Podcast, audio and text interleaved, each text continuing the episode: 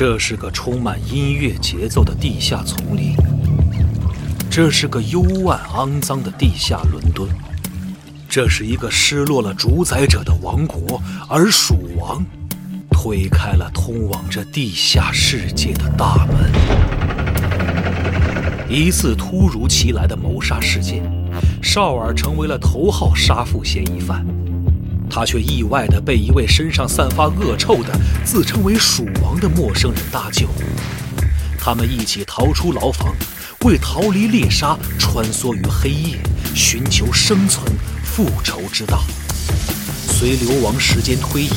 绍尔的身世之谜浮出水面，谋杀事件的背后阴谋也将无所遁形。新怪谈风格创始人柴纳米耶为作品。糅合欧洲传说、城市民谣和伦敦地下音乐的魔幻诗篇，新怪谈风格开山之作《蜀王有声书》，集合网独家上线。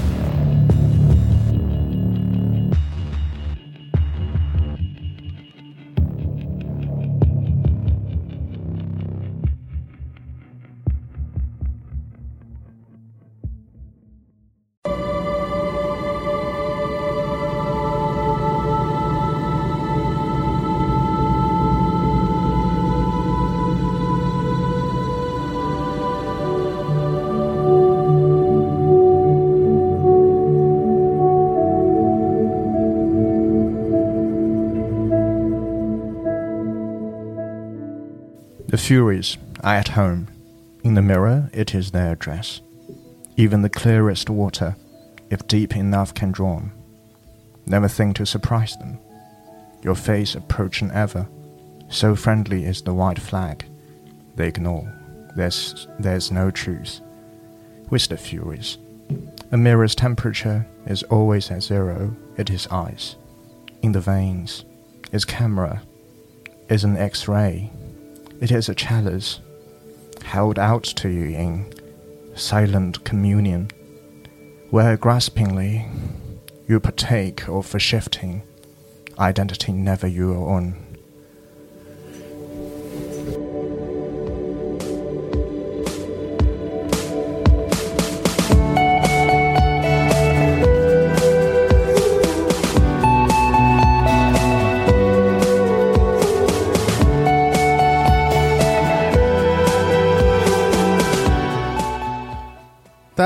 迎收听最新一期的《加丢 Pro》专题节目，我是西蒙，我我是麦教授，我是钟青。哎，今天我们三个啊就是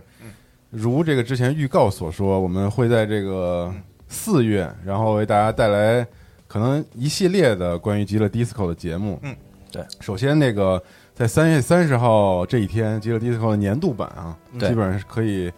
说是年度，就是年度版，这是年度版，年度版。对，然后里面包含了很多新的游戏剧情，然后以及全语音配音，这个版本也上了。是对，然后我们我们也觉得，在集合的社区里面，其实不论是用户投稿，还是我们自己，其实做了很多的关于这个游戏创作方面的一些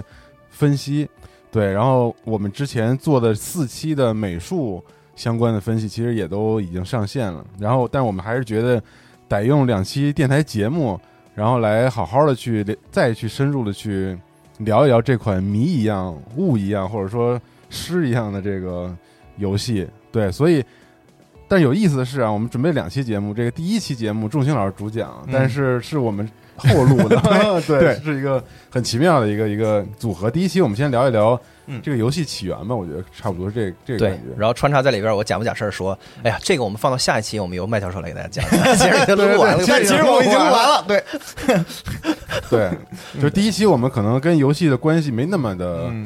就是。具体对对，第二期我们会麦教授会来详细的介绍这个游戏整个世界观的设定，包括这个世界的历史、宗教等等，那很全面。第一期我们先聊聊这工作室和他的这些创作者们的故事。对，就是围周周边边的围绕着这个游戏的有意思的一些事情。哎啊，所以今天这个内容特别多，而且特别杂，而且这个里面涉及到大量的 reference，我其实也没有时间去完整的去读它和玩儿。所以呢，就是希望这个节目其实能希望能给大家一个地图，大家可以拿着这个做一个开头去按图索骥。就如果你想要去仔细的研究他们的这个背后的文脉啊，包括他们背后的这些呃这些源流，你可以自己去看，就是这么一个呃这么一个开头性质的这么一个东西啊。好，开头呢，咱们刚才听到麦教授的那个诗朗诵，嗯这个就是跟这个游戏有一个什么关系呢？这个诗叫做 Reflections，这个诗人叫做 R.S. Thomas，嗯他是一个威尔士人，就是被认为是二十世纪最伟大的威尔士的诗人。然后这首诗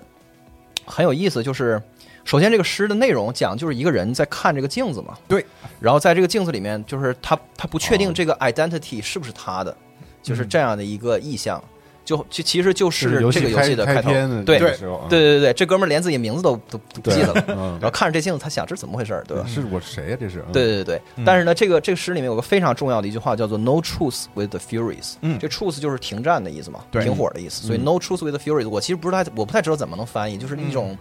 就永不止歇的那个感觉吧。嗯，对，就是不要让你的怒怒火燃尽之类的，对对对还还是对，永远不不会向永远不向你的嗯，狂怒妥协，对。就是这种感觉的意思啊，就是嗯 truth no truth with fury，这这个表达其实很很愣很怪，嗯但是呢，这个名字就是这个游戏的起那个的最初始的名字，就这个游戏到、对这个游戏做到倒数第二年的时候。才改名叫极乐迪斯科，哦这个游戏一直就叫这个名字。包括那个，就如果你想看最多的这个最主要的这个主主主创的访谈，还有关于这个游戏开发的这个过程，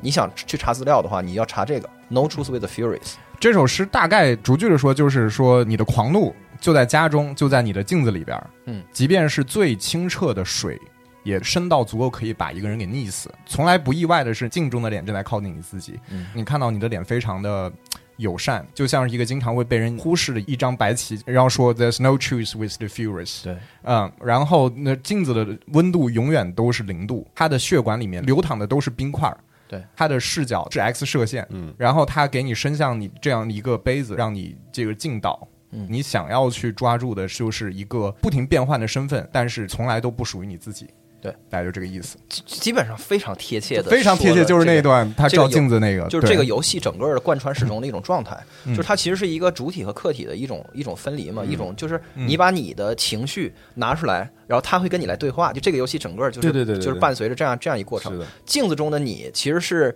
你看到你自己的，嗯，就是你自己在意的和你自己察觉到的关于你自己的情绪和你自己的内心的东西。对。对，然后你在观察镜子中的你自己，其实就是就是就是这么一个设定，这个就是这样一个视角，始终贯穿整个极极乐迪斯科的游戏的对。对。对，体验。OK OK，那我们就开始来聊这个游戏的一些呃缘起和周边的东西啊，就是先说这国家，就大家可能对，就是好信儿的朋友也都也都查过资料，都看过，就是这个、这个游戏公司是来自爱沙尼亚，这其实是一个挺不挺不可思议的事儿。嗯嗯，就是通常我们说，那其实很小的国家也有那个很牛逼的公司，比如说那个 CCP 啊，嗯对吧？做一 v 一的，嗯就等等。但是呢，爱沙尼亚是个多小的国家呢？它是一个现在有一百三十万人口，嗯，只有一百三十万人，对，全国一百三十万人口啊。然后这还是过去十多年从一百万慢慢爬上来的。哦，对对对，然后首都叫塔林嘛，嗯这个塔林呢就是占了国信家条那个对对，信条那个那个港，对，就是《信条》最开头的那个那个音乐那个音乐厅也是那儿，啊塔林的音乐厅，对对对塔林，所以这塔林就就只有四十万人，嗯，所以这个工作室从从塔林出来的，然后做到一半儿他就搬到到伦敦去了，因为确实是没人才嘛。哦，但是总的来说还是挺不可思议，这相当于什么呢？就相当于。我们天通苑或者回龙观出了一游戏工作室，就是回龙观出了一极乐迪斯科，就这感觉啊！对，我我当时看了有一个英国英国媒体人采访过他那个创始人之一，就为什么从从那个爱沙尼亚搬到那边来了，嗯就是对二零一五二一六年那个时候的一个采访吧。当时俄罗斯和爱沙尼亚是有一个武装冲突，因为有一些哦边边境的一些纷争吧。然后就是他会觉得说，我没有办法让我团队留在就塔林这样的地方，因为对，因为你人口就这么多，你就是俄俄国人打过来，那那就是一秒钟的事儿，这个这国家就没了嘛。所以他还是希望把整体工整个工作室搬搬过去的。但是搬的过程中间呢，考虑到英国本身的渠道就是非常的多，然后英国的人才也非常多，然后对资源比较好，然后又是一个英语国家，然后就就是相对而言，他们过去相对比较容易一些，嗯比起去美国要更更方便去英国。嗯然后，但是他们当时是有一部分团队部分的人员，他们是大学里是有教职的，就这部分人员他们暂时还动不了。哦，对，对，所以他们是一步步慢慢的、慢慢地搬过去的。所以有些人是大学的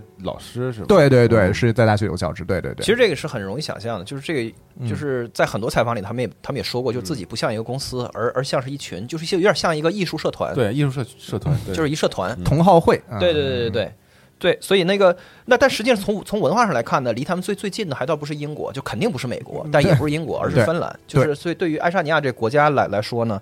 它百分之六十八的民族是爱沙尼亚裔，就是他们自自己的这个民民族就是爱沙尼亚人对。嗯然后百分之二十五是俄罗斯裔，嗯所以你不能把它考虑成是一个俄罗斯人的这么一块地方。哦对对对。然后呢，爱沙尼亚的这个，你就就是从人种的谱系来看，它嗯属于这个叫波罗的芬兰人。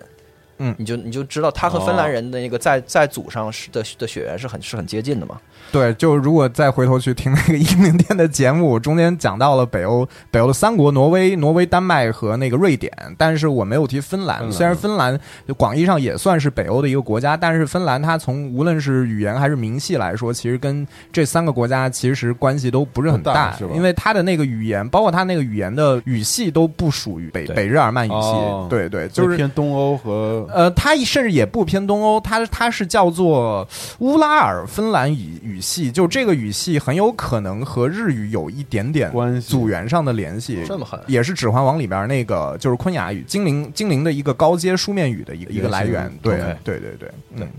所以呢，就是从各种方面，他们都离芬兰都离芬兰更近，而且从地理上，它离芬兰也很近，就是在海对面。然后呢，这个国家呢，就是命途多舛，因为就是这么一小块地方嘛，就是波罗的海三国，它是最北边的那一个嘛，另外两个是这个就是拉脱维亚和立陶宛嘛。嗯，那么就是爱沙尼亚这个国家，就是在一直到十三世纪，它被先后被丹麦和日耳曼占领嗯。的时候，他们才成，他们才规划基督教，就他们是欧洲呃最晚最晚那个规划的国家国家。之一。对，而且直到今天，这国家的信教人口也就只有百分之二十，嗯。所以就就是现在欧洲来看也是相当相当低的。对然后有自己的那个所谓 pagan 那怎么就是所谓的异教传统。，对异教传统这个当然这个说法肯定就是基督教中中心下的这样一个说法了。嗯嗯然后。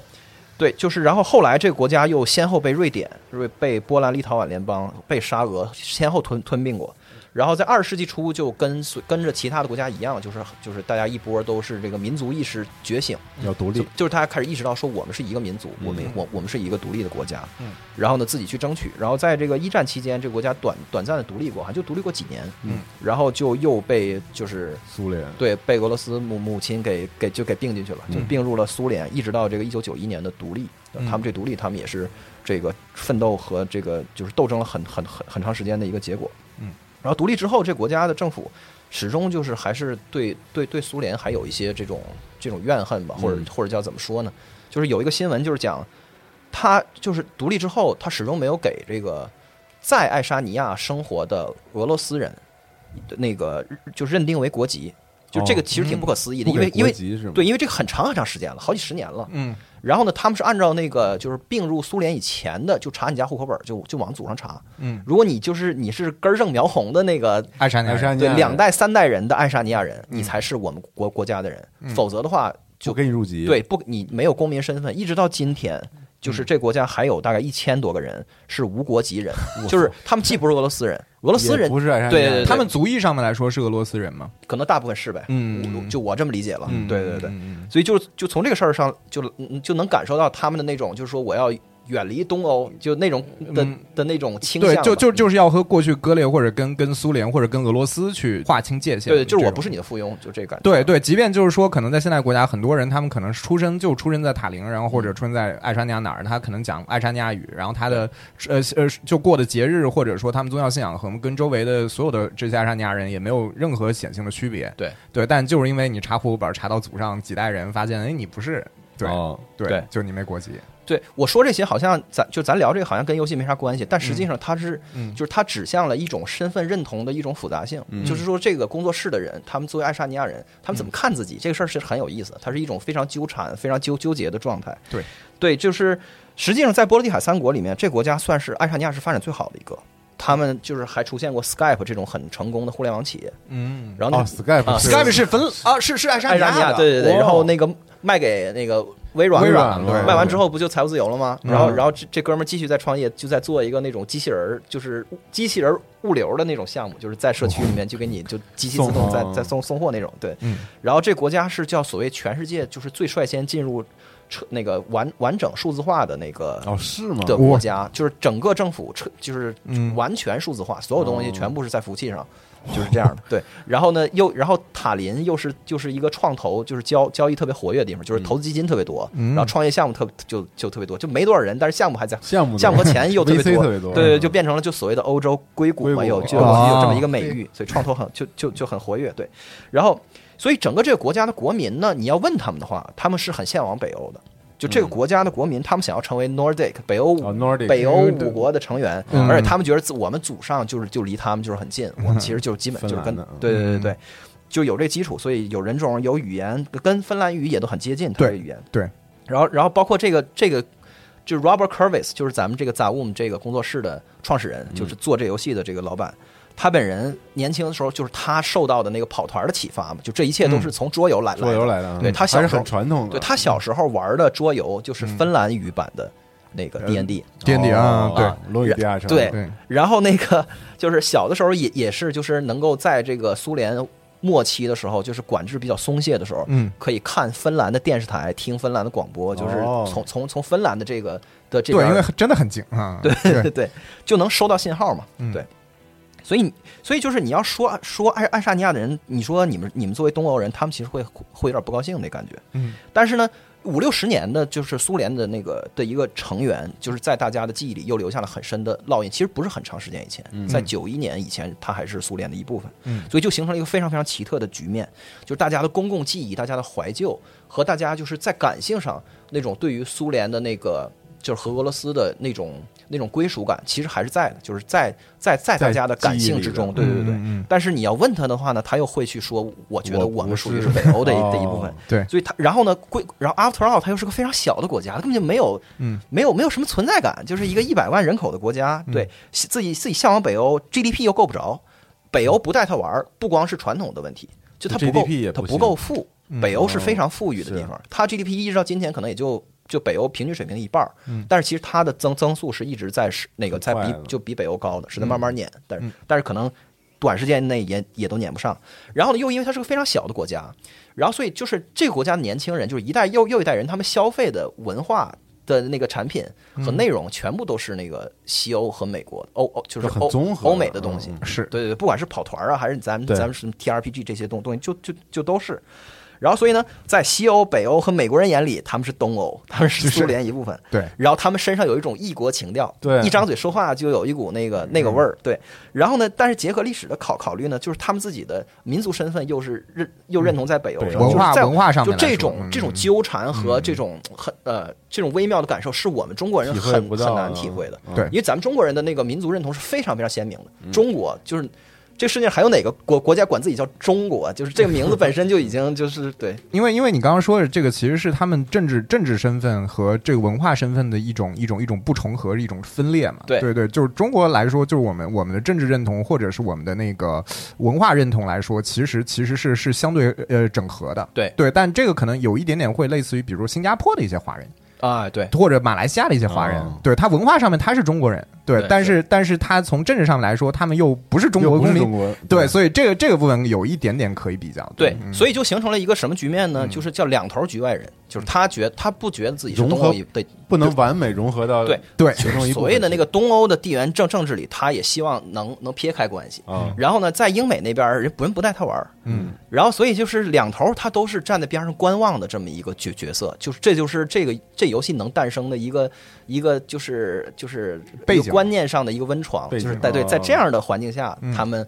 做就感觉在被两。边扯着的那么样一个状态嗯，对，包括这工作室名字也都很奇怪，就这工作室的名字它不是叫 Zaum 吗？对对，在这也是他第二个名字，就这公司所有的东西都改过，就是哦 那个游戏的名字从 No Truth with the Furies 改成了这个极乐迪斯科极乐迪斯科。嗯然后他这工作室的名字呢也不叫 Zaum，是大大概是三年前从 Fortress Occident 改成了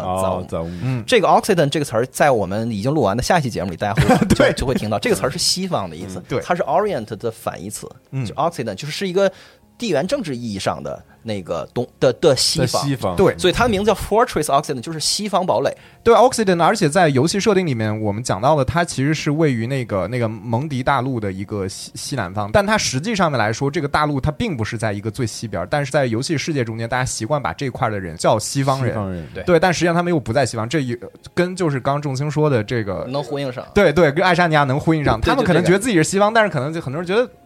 就你也不是西方还。有比你更东的吗？对对，这种感觉。这这边这边我又想到了一个点一个点，就是就是那个呃，米兰昆德拉，米兰昆德拉那个时候他有生命不能承受。对对对，就他当时是，呃，当时是评论过那个时候冷战冷战的历史，就是讲到了中欧这样的一个概念。就所谓的中欧，其实就是说是一个硬生生被扯出来的东西，就是说中欧就是说它的文化上面更贴近于西欧，但是它的政治上面是因为是社会主义阵营的，嗯。所以他们中间就产生了这样一个就是文化和政治上割裂的这个中欧和那个和这个呃你刚刚说的爱沙尼亚这个感觉还挺像的。是，然后对，然后所以他从他名字从这个西方堡垒又改成了一个比东欧风风味的名字，而且是就根正苗红的俄罗斯的先锋艺术里面的一个概念叫叫 Zaum，他在中间写了一斜杠，这就是在提醒大家这个词儿是怎么来的。这是呃二十世纪初，就是一九一零年代的时候。俄罗斯的一群这个未来学家们，就跟他们这样一样，就当年的艺术设是就是先锋队，对艺术那个就是爱好者和这个当时的这些这个艺术家们，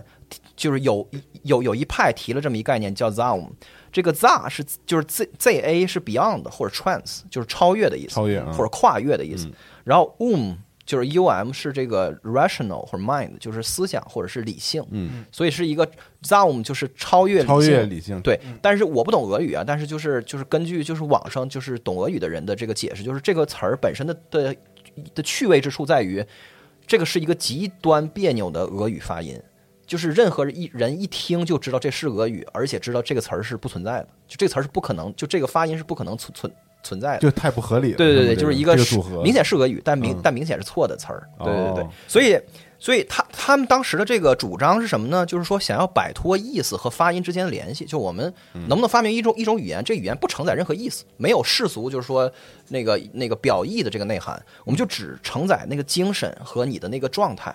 就所以就是一个非常非常先锋的啊抽象的一对对对对。具象词汇，对啊。一个不表达意思的语言，对，嗯但是可以可以去承载精神和情感，就这么一个东西。而且这这个这个概念，它甚至有点领先于就西方后面出索绪尔这些人创立的那个符号学的那个概念。就是符号学它一个大意是，比如说一个词语，比如说树，中中文“树”这个词儿或者英文 “tree” 这个东西，它这个词本身它是叫做能指 （signify），就是它是能够用来指示东西的一个工具。是一个标签儿，那么树的这个概念可以被我们列为树的这所有的世界上所有的这些树，它是叫做所指，就是它是被这个词儿指示的东西，指示物。那所以说，能指跟所指，就是咱们的这样这样的一个概念，它只存在一个能指，对，没有把所指。从能指上面脱钩出来了，就是这个词儿是没有所指物的，它没有意思，对。它只是一个东西。对，但是他们的想法就是比比这个还要更，就是更跨越一步，就是嗯。他想要就是就是用一种纯粹抽象的语言实验来摆脱人交流这个功能，就是它就是它是反语言的是吗？对，反语言和超语言超越嗯理性的这么一个东西。对，嗯但是呢，就是我是觉得，虽然有这样一个名字在，但是呢，我觉得与其说他在呼应那个二二十一，就是二世纪二十年代的那个俄罗斯先锋艺术，不不如说他在呼应当时的艺术群体的那个生活方式。嗯，就这群人是个啥状态？这群人在一战期期期期间的俄罗斯达到顶峰，就是说视觉艺术、诗歌，然后装置、雕塑，什么喜那个理论、喜剧，所有的东西全部大家都玩在一起，然后呢，就形成了一就互相交融着，对？这些艺术形式就是就跟现在的杂物们的工作室的这帮人一样，啊，那个是互相 cross over 的，对对对，那个那个个 Rostov 在这个项目以前就没接触过游戏，人家是画油画的，人就跟啊电子游戏什罗么呀？斯托夫嘛，对对对对就是这样的。所以就是这么一群人，他们能玩在一起，然后就就形成了，就是在东欧形形成了一个艺艺术高峰。当然了，这个这个艺术的高峰是回应了西欧的传过来的一些挑战，就是西欧的那些先锋艺术啊、达达主义啊等等等等，这些都是所谓的那个 art movement，就是艺术运动对艺术运。动对，在东欧也有他们自己的这个艺术运动，但是后来苏联成成立之后呢，这这些艺术运动就就很快转入了地地下，并且后来呢，跟这个就是跟苏联的那个东西去融合在一起，形成了一种新的奇特的我们更熟悉的所谓苏俄的美学。但那个是后来的事儿了，但这之前就是一个大高峰，就是我们说这个先锋艺术。之后融合苏联的嗯对整个思潮，才对变成了后面的我们所熟悉的那个苏式美学的对对对东西，是吧？对对对，它是绝对是一个哦非常重要的一个贡献的来源。就因为我我古希来看我记得，比如说建筑学里面，它有那种粗野主义的对 brutalism，brutalism 就那种那种用大块混凝土去做的那个东西，它其实就是之前在苏联时代之前，或者苏联大规模用这种呃建筑风格之前，它其实就已经存在了。但是就是它和苏联的一种因为西美学，因为西方有野兽主义嘛，然后传到东欧，就是传到俄罗斯，当时就变成了叫所谓新原始主义嗯，（New Primi- Primitivism）。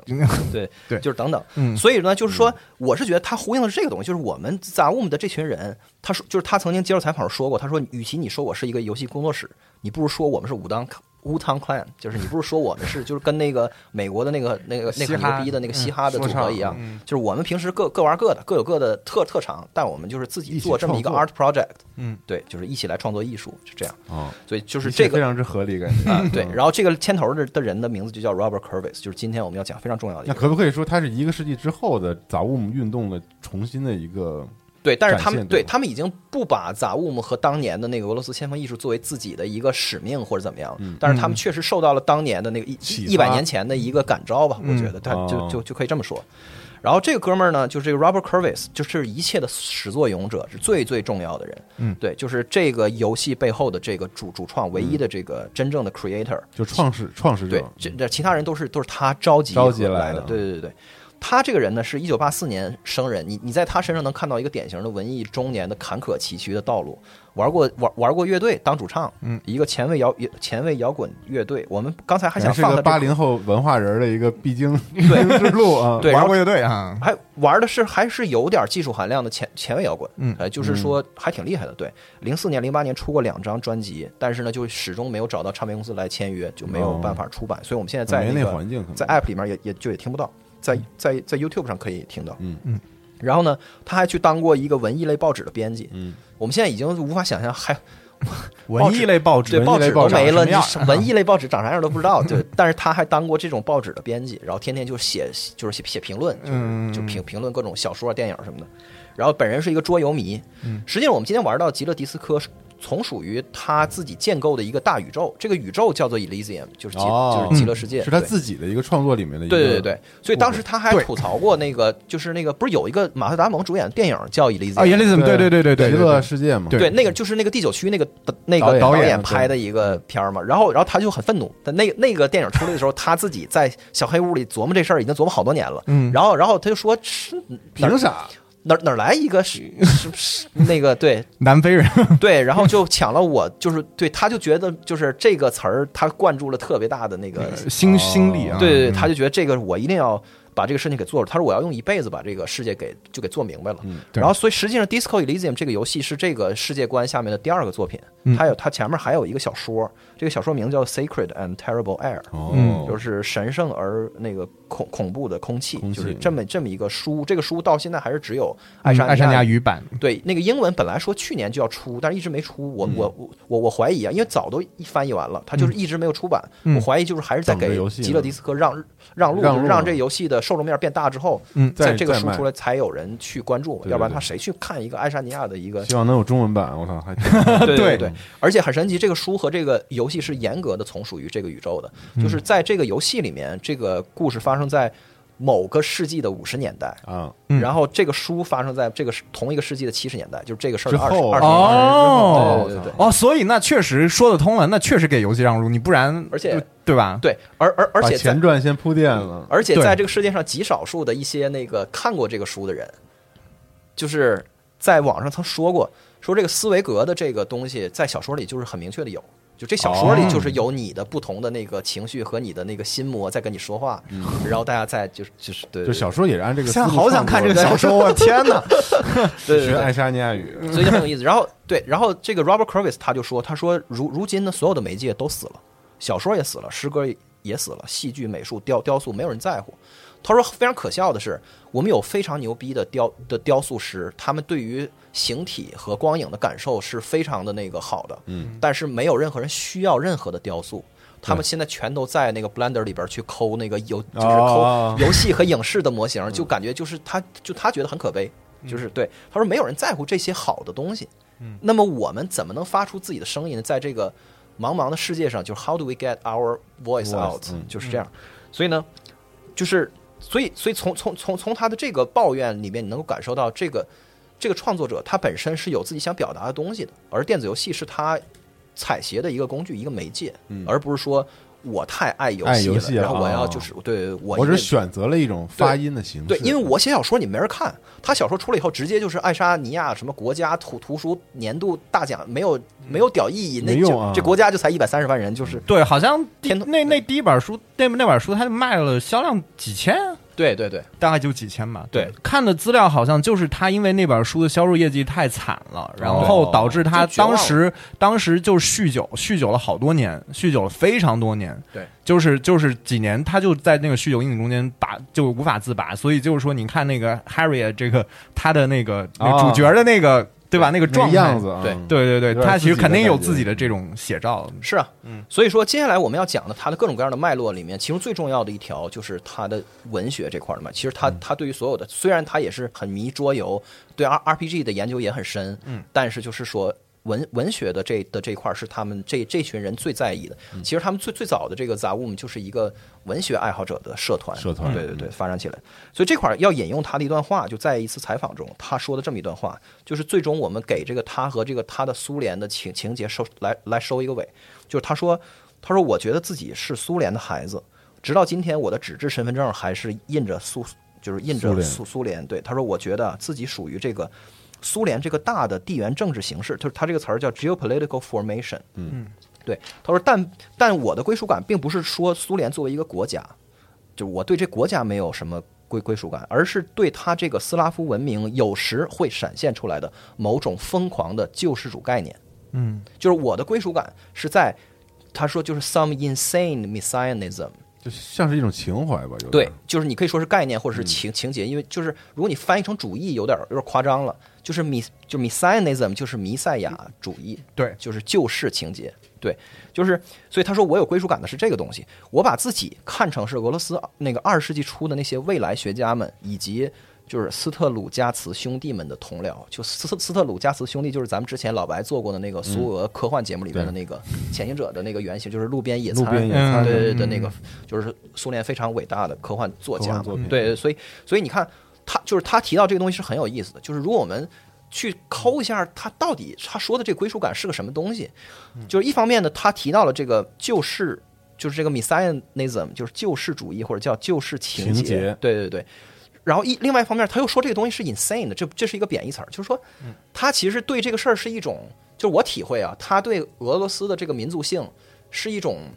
就是好是一种迷恋和好奇，而不是一种就是说信仰。这个哦这个还不太一样感觉，所以就这块儿要引用一个，就给大家感受，因为对于我们来说，就是你俄罗斯的旧事感觉就特别的离谱，对。但是就是给大家引用这个俄俄罗斯非常著名的一个非常重要的的那个哲学家，也被看也被认为是普遍认为是俄罗斯救世主义的那个一个最核心的人物，叫比尔加耶夫。他的很多本书都在讨论这个事儿，我们就看其中一本叫《俄罗斯的命运》，我就我念一段，大家就大家就全明白了。就是对他说，大家都感觉到俄罗斯面临着伟大的世界性任务，但是与这种深刻的感觉相伴随的是一种不可界定、几乎无法明确的意识。很久以来，有一种预感，俄罗斯注定负有某种伟大的使命。俄罗斯是一个特殊的国家，它不同于世界上任何别的国家。俄罗斯民族的思想界感觉到俄罗斯是神选的，富有神性的。这种情况起自莫斯科是第三罗马的古老理念，嗯，眼睛斯拉夫主义，而绵延至陀思妥耶夫斯基、弗拉基米尔呃索洛维约夫，再更续到现代的斯拉夫主义。在这一思想理路中掺杂了很多虚假的事物，然而也反映了某种真正民族的东西，真正俄罗斯的东西。对，然后再引用另外一段，这这两段不是连着的，是另外一章啊。嗯他说，俄罗斯人民为了缔造俄罗斯国家做出了伟大的牺牲，洒下了多少鲜血，可是自己在广袤无垠的国家里却毫无主呃，却处于无权的地位，就是没有权利的地位。嗯，在在西在西方和资产阶级意义上的帝国主义是与与俄罗斯人民格格不入的，但是俄罗斯人民却顺从的致力于建立他们对之漠然置之的帝国主义，就是他们本身并不感冒这个玩意儿，但是他们却非常服从和热衷于建设这么一个帝国，哦就是这是这个意思。对，俄罗斯历史和和俄罗斯灵魂的秘密正在于此。任何一种历史哲学，无论是斯拉夫主义还是西欧主义，都还不能猜透为什么一个最没有国家观念的民族，曾建立了呃，竟然建立了如此庞大而强有力的国家机器？为什么一个最没有政呃最无政府主义的民族会竟会如此顺从于官僚统治？为什么一个精神自由的民族竟不祈求自由的生活？这个秘密来自于俄罗斯民族性格中的女性因素和男性因素之间特殊的相互关系。同样的二律背反，呃，同样的二律背反渗透于俄罗斯的全部生活之中。所以你就是，就虽然我们作为一个局外人，可能很难去体会到这个这个东西，但是就是俄罗斯过去的这个历史，他刚才提到了第三帝国，嗯，包括这个都第三罗马，第三罗马，呃，对，对那个第三帝国是别的东西。错错错错错，对，第三罗马就是他觉得是那个，就是东罗马帝国对。覆灭之后，他觉得自己有血统嘛，对，因为拜占庭当时拜占庭公主是和那个沙皇是有，对对对对对。然后呢，然后又又包括后面的革命，对，那个就是对，然后包括后就是后来的康米主义，所有的这些东西，他们都都都觉得就是自己对于全人类负有一种那个就是救世的这样一个这么这么一个义务，所以我们是非常非常重要的。嗯嗯所以这个东西，其实，在游戏里边能就就就你能感觉到。然后另然后另外一一方面呢，就是俄罗斯人的那个，就是比尔加耶夫又有有整个篇章、整本书来来论证这个俄俄俄罗斯人的那个无政府主主义，就是他们本身对这个这种集权或者是被就是对对这种大的政国家机器。就就是庞庞然大物，其实并不感冒。对，所以就是这东西本来是内在相矛盾的，但是这两个东西呢，就是却很奇特的融合在了这个民族性里面。嗯嗯。所以就在这个游戏里面，你也能感觉到，就是一方面呢，这个游戏是一个非常非常关注个体的悲惨的命运，大家就是这个个人的你的痛苦啊怎么怎么样，然后呢就少谈一些那个虚无缥缈的东西。但另外一方面呢，他又就是控制不住的要探讨这个就是特别抽象和理念层面的意识形态啊之类的这些，对，所以就是通常我们会警惕说，就是沉湎于宏大叙事的人，往往会有一种倾向，就是不在乎个体的生死啊，对，因为就我们要服务于一个伟大的使命，所以这个个个体死活就是就是可以去付付出的代价嘛。但是他们还完全不是，就是他们这个工作室，他们做做出来的这游戏是一个非常非常关注个体层面的的，嗯对对。关怀的一个，对对对对对，就很有人文的关怀的这么一个状态，所以他们自己本身还特别反对这种很精致的哲学和理念，他们是很反对那个欧欧洲左派的那个代表人物叫叫齐泽克，齐泽克，嗯。对对对对，所以所以接下来我我们要谈论的就是他们。他们曾经就是表达过他们自己非常热爱的文学和艺术，启发了这个游戏的这些 reference 都能够体现出他们对于底层人、对于生命个体、对于人心灵的这样的一个关怀。就就这种宏大的视角和个体的小的这个这两个东西的冲突怎么能调和？就在我看来是这游戏最有魅力的或者最重要的一个 dynamic。哦，对，也是他们创创作的一个动力。OK，然后我们接下来就会说影响这游戏的这些东西。其实从这些东西里面，这个游戏基本就呼之欲出了。咱们先说这个电子游戏这块儿，就最直接的影响。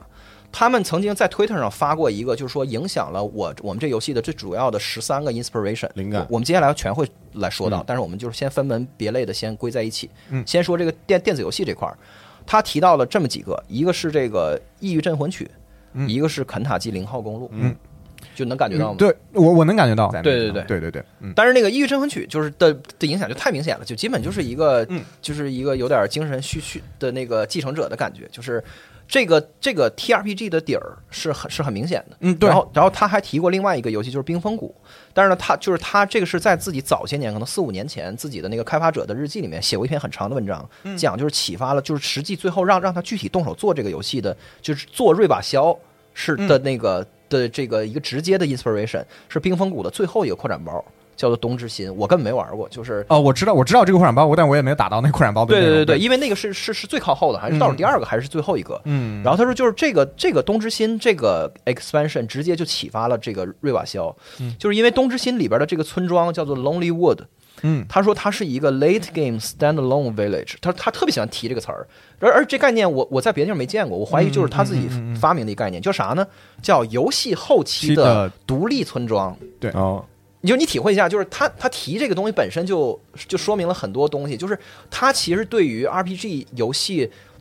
他只取一瓢饮，就是他只在乎他只在意其中打动他的那部分，嗯。那部分是哪一部分呢？你看，他就说，他说我特别迷恋所有的 RPG 里面的 late game standalone village，嗯，对，就是游戏后期的独立的村庄，可能是不是有点类似于，包括那个什么《暗黑破坏神二》的那个那个什么混乱要塞，就是你最后就是你最后就打打到打到地狱还是打到天堂？哦，打到地狱之前你就只在那个场景里边。对，还有就是《博德之门二》的乌嗯。马丘陵，还有《质量效应二》里的那个图森卡，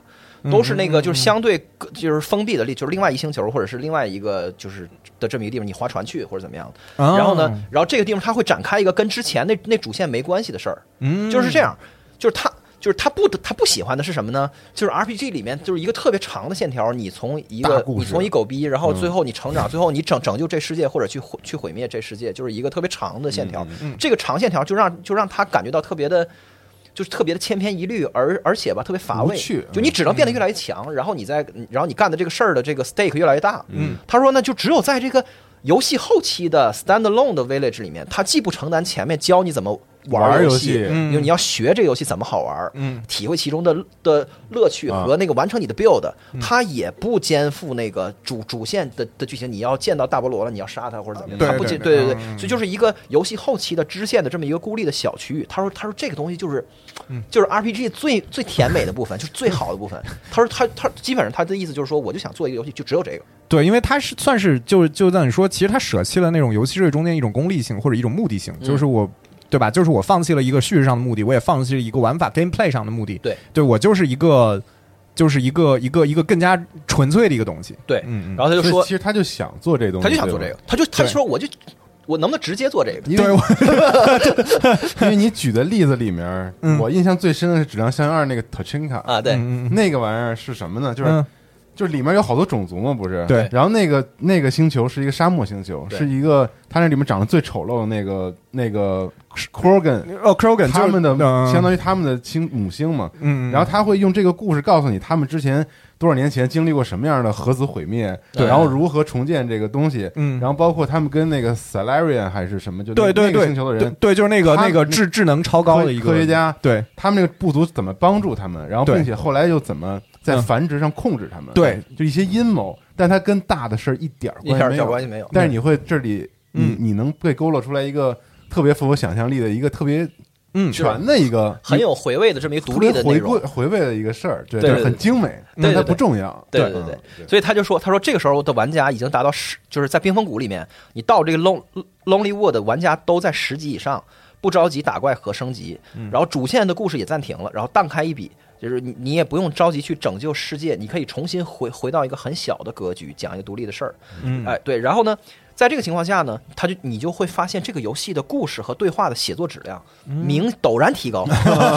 无就因为因为他不需要再承担那个游戏让你变成强，功能。就是就主线的和那个教你怎么玩游戏，什么那个什么拿、嗯。拿武器去、哦。去去这个培养你的 build build 等等的这些东西都没有了，然后就可以好好讲一故事。肆意的对。讲一故事，对，他就说在这样一个小村庄里面，所有小人物的细节都能够丰富起来。嗯就是在冰冰封谷里面，正常情况下，就这个 NPC 只只有资格有一句话，就你点它，它只会蹦一行字儿。嗯，但是在这个 Lonely Wood 这个村庄里面。每个 NPC 都有一堆对话，哗哗的对话，对对对。而且他们会互相品头论足，而且会告诉你一些其他的人物的那个那个背后的事儿。所以，所以他就说，他说这个东之心在他心中是 MCA 第三好的写作、m c a 就是克里斯阿瓦隆嘛，嗯，他说：“他说第一牛逼的是《异域镇魂曲》，嗯。第二呢就是这个新维加斯的 DLC。嗯对，嗯。你看他也不说是新维加斯本体，他说是 是的 DLC 对我们之对对。前节目里疯狂吹过了啊，嗯。对。巨狠，所以这个他说这些的游戏，一直到这个冰封谷的最后，这个这个这个东东之心，加剧了他的这个决心，就是说我如果只做这个东西，它也能成为一个很好的游戏。嗯。但是没有人试过，就没有人会相信玩家玩家能够对对对对对，就是能咱能不能不用数值和成长和养成作为这个勾牵来啊。来来来来牵着玩家把嗯这游戏给玩完，能不能就只做这个精致的这个我我觉得特牛逼的这个特别深的这个好的这个的这个最后面的这部分。嗯嗯对，所以呢，他说《东之心》这个游戏本身在商业上是是是失败的。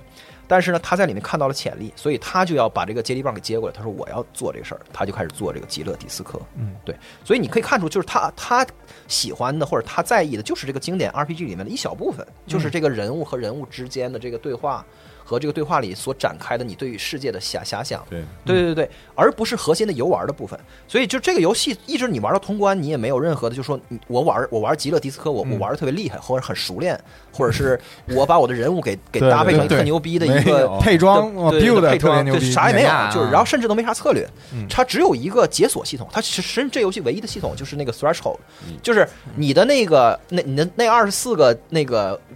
属属性的某一个的点儿在 X 以上，比如在八以上，嗯，那么这个对话的分支才会出来。如果要没有的话呢，你就不能点，它是灰的，就是就是这样，就只有这么一个 threshold 的那个的系统，对，就是来解锁对话分支和那个去掷那个骰子。然后呢，按说这个游戏的 gameplay 是很弱的，但是他觉得这就够了。所以在这个二零一七年的时候，有一个采访是很有意思。当时在一个就类似于核核聚变这样的一个场合，当时呢就是一看就是一个特别那种玩了半辈子这个 TRPG 的特别资深的玩家，很硬核。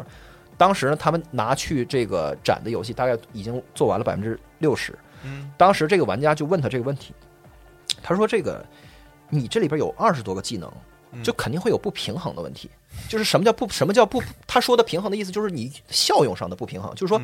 如果你只有五个技能，有就就有敏捷、有体力什么，有有魔法什么，你很容易因为因为各有各的用嘛。但你要是二十多个技能的话，肯定就有一些技能是没没没有屌用的，就是你加了就是废，就是废的技能，这是难免的。对。然后他说这个你们是怎么处理的？然后他就说，他说我们这游戏现在做完了百分之六十，到目前为止，我们有一千个技能检验，就是这个游戏里面就是要去查，就是对对对对对他去查哦产生检定的，对，就是他有的时候是前台的，你能看见要掷骰；他有的时候是后台的，你看不见，他就直接那个那选项就不给你了，就是这样。所以就是需要去检查你的那个技能够不够数的这个事儿，一共有一千个点儿。嗯，然后这个一千个点儿分配到这个。这二十几个里嗯里面最少的一个只有二十四个被检验的，这个就是非常少。就是你看一千个分配到二十几个上，其中比较少的就只有二十几个。嗯所以这样的话呢，他就说，所以我这块儿就是很不平衡的。他说，但是我认为我自己是一个 RPG 哲哲学家。他说，I'm a RPG philosopher。我的一个 RPG 的哲学就是技能不需要在作用意义上进行平衡。他说这个没有意义。哦他说我要做的东西跟跟你们之前玩的那个东西不一样达的。不一样，对对对，他说我是一个侦探，我是一个 detective，在我这个故事里面，侦探有些技能就是重要的，有些技能就是没有没有任何屌屌用的。对对对你比如说侦侦探的肉搏的技能就没有用，基本基本没有什么没有用他机会嗯对他也不打仗，你你对可能就那么两三扇门需要你踹一下，对对对对就有一两个人需要你打一下，就这样了。对，但是他的推理非常的重要，他的想象力很重要，他的那个 empathy，他就跟别人能共情，这个这个技能是非常非常的重要。有有他有一些的技能就是没有用的，但是没有用不代表没有意义。他说，就是因为我这个游戏跟别的游戏不一样的点在于我的写作，因为因为它这游戏本本质上就是一个就是文学创作。一个大分叉的的那个长篇的小说嘛。是，我的这个笔墨的分配上啊，成功和失败是等比例分配的。也就是说，嗯，就是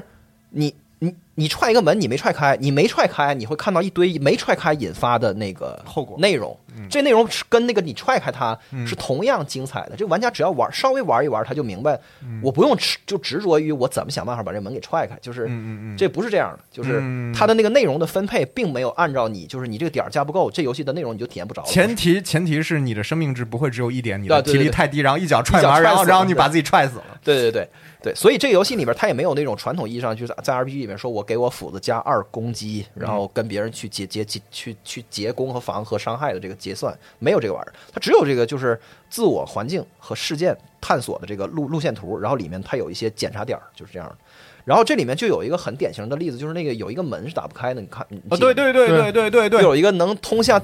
到下水道还是什么地方？就海边的那嗯个对对对你最开始是你。对，就海边儿，就最开始你说你调查这块儿就是特别贫穷，然后那个嗯。地地地下水有污染的问题，然后你就你就看到就有一个门是往地下通的嘛，对对对，然后你就死活也开不开，然后你把你就算你把点儿加满了，你他那个骰子你也掷不开。而且你会获得一个思维格吧？一个对你嗯。你获得一思维，那思维就叫这个世界上有些门嗯就是打不开的，对，就是你看他在拿这个就是拿 meta 层面在就在叙事，实际上。对，是的，就是我打不开门，that's the whole fucking point，就是对。就是这样，对对对对，所以呢，就是它它的好好处呢，就是它让人始终没有办法 figure out 这个数值系统，就是像咱们玩大多数的 RPG 的时候，玩着玩着你就会有一个很清晰的功利的目的，就是说嗯我攻击就得我尽我尽量要把攻击加的很高，然后我的防嗯防御我体力不能低于多少，对也这样的话我就会怎么怎么样了，就是你会有这个游戏有一种被你给 figure out 了的的那个的这个的这么对，有个解法，有一个就是你有个 pattern，对你一定会有以一个非常抽象的方式，比较抽象的方式去那个把这游戏给拆解开，就在你的脑海中。你认识它，对对对对，但这游戏一直到你通关，你始终是一个稀里糊涂的状态，就是在 模模糊糊的那个，就是你不确定你在干什么，更什么最优策略解，你没有这东西。嗯，对，就是在这个意义上，我觉得这游戏是成很成功的。或者就接下来咱们可能会看到，就是说它那个就是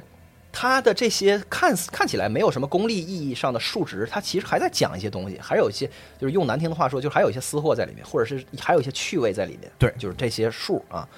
呃，然后接下来咱们咱们会看到他那个，就是他说了一一些这个流行文化和艺术的那个灵感的来源。咱们先把这个枯燥的这个艺术这块先叨叨一遍。他第一个提到就是伦勃朗，嗯，伦勃朗就是荷兰有史以来最伟大的的画家，嗯，基本上他当时就是他一辈子主要画的就是各种各样的肖肖像画，是画的最最多的人物，对对，然后他是他就他一辈子的那个最最顶峰，就是最顶峰的那个作品叫《夜巡》。夜巡呃，这个名字其实是后人起的，就是就是当初也没这名字，嗯而且他他他当初画的是白天，但是因为那个时间长，那个光对那个画的腐蚀，嗯嗯而就是他那个颜料时间长就变暗了，对就看着跟黑天一样，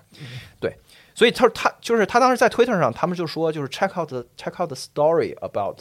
那个嗯 Rem Rembrandt，就是说你他说你们可以去关心一下那个伦勃朗这个人的故事。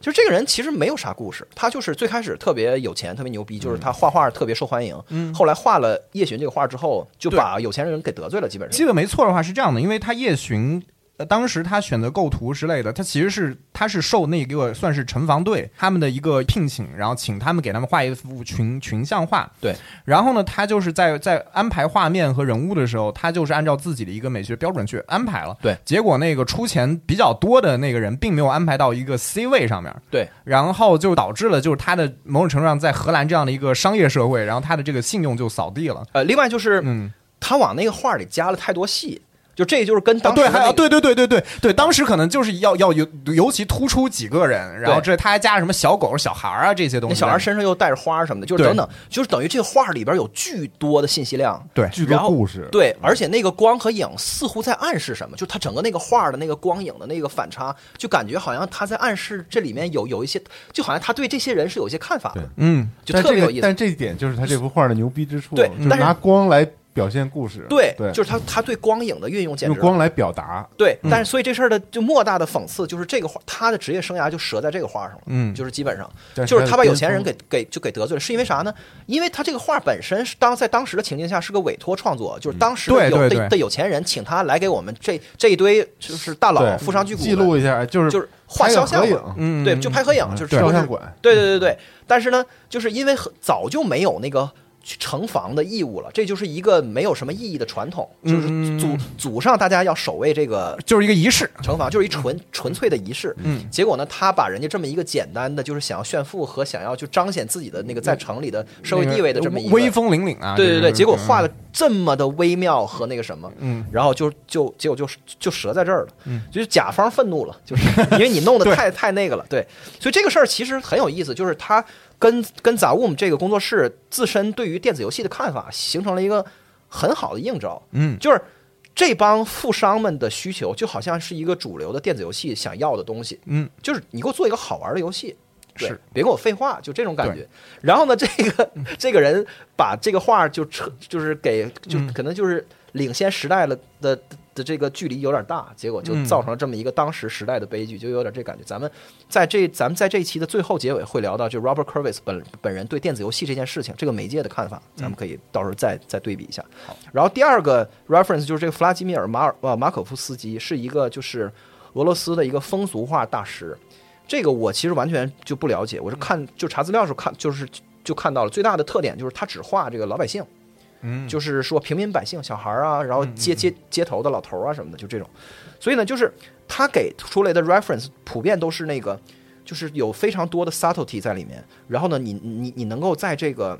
就是在这个画里面看到人非常比较私密的和比较微妙的东西。嗯，就是这个真正的透过这个表面的象征和美学，不是画一个特别特别 grandiose 的一个苍白的，就是就是就是嗯就是对。的的一个玩意儿是看到具体的人，所以就是在这他们接下来说的这些艺术家和小说家都是在这方面有突破性，就是对于平民的的关怀。嗯，所以这个东西跟那个宏大的叙事是一个特别强烈的反差。是，包括那个那个 Helen Himpier，就大家特别喜欢的那个，就他们这个编剧团队其中的那个女编剧，嗯，他们最近的一个，他他最近的一个访谈被问及就是你对二零七七怎么看？啊，然后他本人就是一一副就巨勉强的样子，就是就是典型就感觉到他不咋喜欢这游戏。嗯，但是他被问了嘛，他就说他说我他说有其中有一个任务我觉得非常好，他就、他就只聊了这一个任务。什么任务呢？就是那个朱迪的那个水下任务，就是他最后一个任务。哦，那个浪漫的那对，他说他说这个任务就是这游戏的，就是 wow moment，就是那个惊惊叹时刻。就是就他为什么会提这个任务？就是这个任务，他是在在水下，朱迪能看到那个就是过去的回对忆，嗯他的他的家就沉沉入这海底对对对对，就是一个社会一个旧的秩序的覆灭，他的遗迹，然后如如在如今是无人问津，形形就是形成了一个一个荒废的奇观物。是人非嘛。对对对对对，嗯所以就是你能你你感受到他们这个他们这这群人的那个、嗯他们的敏感的点，他们想要的东西就是这种东西啊，对、嗯对，所以接下来说说他们就是影响到他们的流行文化，他们推荐了这么四这么四五个电视剧，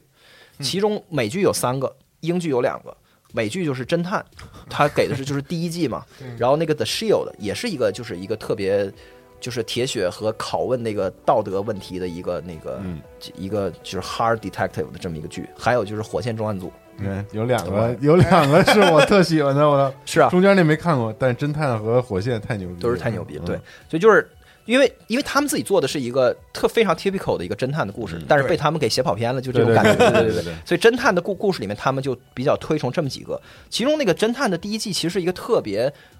特别非典型的那个，就是他是往那往那个那个 Marty 和 Russ 那两个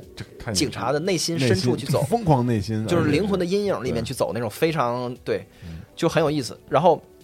就所以就是 Robert c u r v i s 他就讲，就说我的游戏就跟就跟所有的小说，就是牛逼的小说一样，一定要走到人人的那个最深的那个痛苦、脆弱和失败中，从那个里面。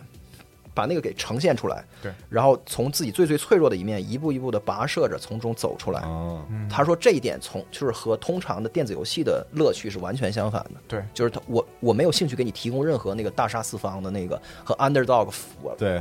操，就是从啥也不是，然后现在我到那个到非常牛逼的这个，嗯他说他说我就我想要的是反过来的那个东西，就是把你内心最脆弱的东西给呈现出来的这样一个。所以你听他描述这这些玩意儿都不像电子游戏，而比较像传统的，比如说经典的文文，在如果在文学的讨论里面，刚才说的这些话感觉就是很平常的，很正常对就最基础的，这不是废话的感觉，是就是是，对对对，但是在电子游戏里就就没有人去谈论这这种对这样的视角，包括他还推推荐了这个 Monty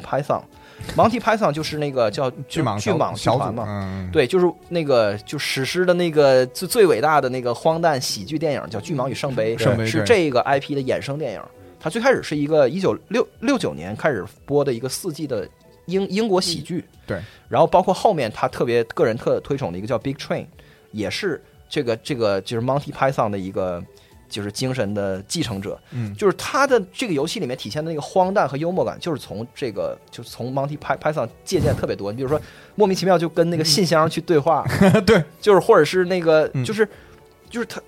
脱持续的脱离情境，对，所以就是这个是他电视剧这块儿，就是一个是喜剧的幽默感，它是从这个从 Monty Python 来的，然后另外呢就是从侦探的这个的的这几个剧，然后另外呢就是就就提到了这个文学这一块儿的小说，其中最重要的一个，今天我们肯定不会去展开聊，就是那个就是斯呃斯特鲁加茨兄弟的这个的这一批苏俄的这个科幻小说，大家可以去听那个之前集合的节目，嗯，然后就是，但是我想给就给大家提的一个东西，就是工作室他们在自己的开发日记里面提过，就是他们这群人对科幻这件事情本身的看法。嗯，就是有人问过他，就是为啥你不你你就是一，你为啥不不做一个特真实的世界？你为什么要加一些超自然的这种嗯，嗯诡异的东西？然后另外就是你为啥不直直接做一个科幻贼远的一个嗯一百年以后的科幻？你为什么要做一个就这种不伦不类的这么一个奇怪的一个设定呢？就科幻又不科幻，对他他解释其实特精彩。对，对嗯，你说，就是，然后他其中说到就是科幻这块儿，他他就说就是今天科幻的主题跟科技没有关系了，已经。他说就是这就是如果你还觉得科幻是一个跟科技有关的事儿，其实是一个自欺欺人的事儿。嗯嗯科技不能挽救 humanity，科技对人类福祉的改进的承诺已经落空了太多太多次，所以对我们来说，科幻就就是在架空的条件下去观察这个人类社会和个体心理的这么一个方式。哎所以科幻就是一个折射我们人类情况、人类境况的一个设想。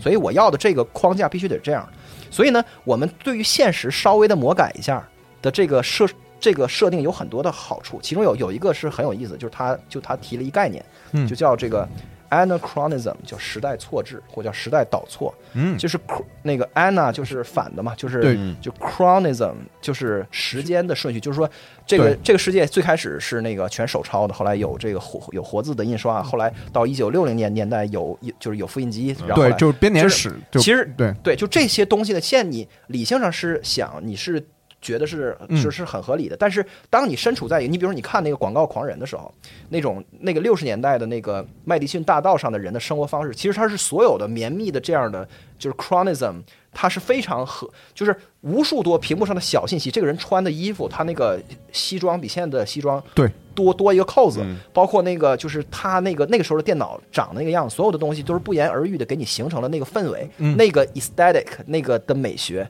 他说我这个游这我这个游戏就要在这块儿做文章，我要把这个美学给打乱。嗯，就是嗯。我这个游戏里的车，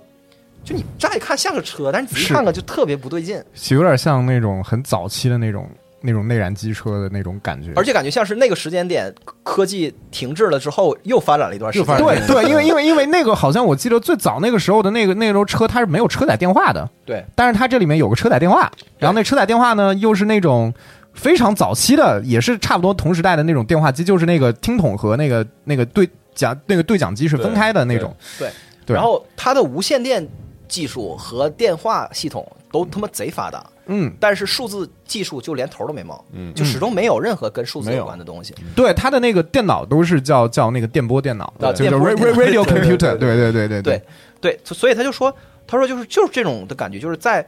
他说他说 normality 就正常本这个事儿本身是嗯无聊的，但是在无这个无聊里面有一种神秘的力量，它能够让我们设身处地，让我们真正的沉浸在一个场景之中。嗯就在平淡的被荒废的日子里，我们被座机、被报刊亭、被公交车站所围绕着，然后就是他说他说在这种就是他能给。就是他能给出的这种反差，比那个火力全开的，比如说像二零七七这样这样的幻想世界要更有力。好就是二零七七这样的，它反倒会让你觉得有点疲惫。他说，但但是但是在我们这样的世界里面，就是你会就有一种啥感觉，就好像你交通在堵，哦就在堵车，突然间就有人骑着马就在你身边就溜过去了，嗯就特别特别的 anachronism，就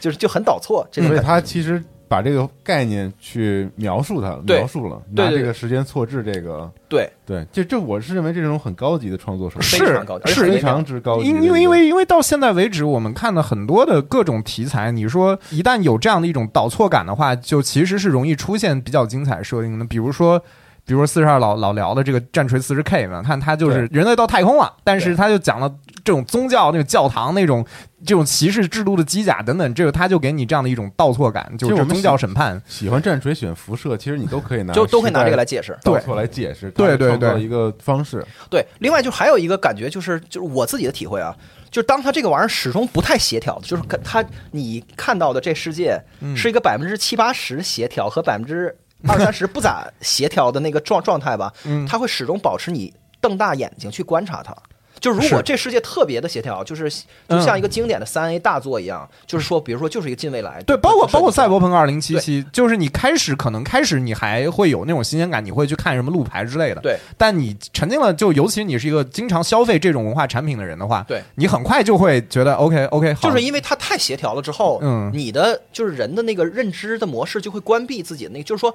，OK，我知道了，这个世界是发达到这样的程度，没有更发达，也没有更不更不发达，然后各方面都是这样的哈，好吧，好，那这样的话，在这个城市里，在这个房房间里的这个我不用看了，那个我也不用看，就是。其实这房间里什么我都不用看了，就只关注我关注那一点点的的东西就就就可以了。嗯这个事儿对于独立游戏来说是是其实是非常不好的，嗯。是灭顶之灾，因为你辛苦苦做了大量的素素材，是。就被玩家其实就是如果玩家是我刚才说的这样的状态的话，其实你的内容的那个利用效率是很低的。你你这让我想起好多年前，好多好多年前，集合做的有一期就是。你们有专访那个顽皮狗的那个、嗯一个哥们儿，然后那哥们儿他就说，他们当时为了做那个那个，就是那个呃呃那个手电筒的那个对，效果，然后老师那对对，然后还找了一个房间，然后他们的灯又没法关儿，还得把那个灯用那个那个胶胶布给粘上，然后去观察那个东西，然后把它做出来。对但是做出来这个做出来，它不是为了被你注意到，而是为了不被你注意到。为了不被你注意，对对对，就是这个，就是想想要的东西完全是不一样的。对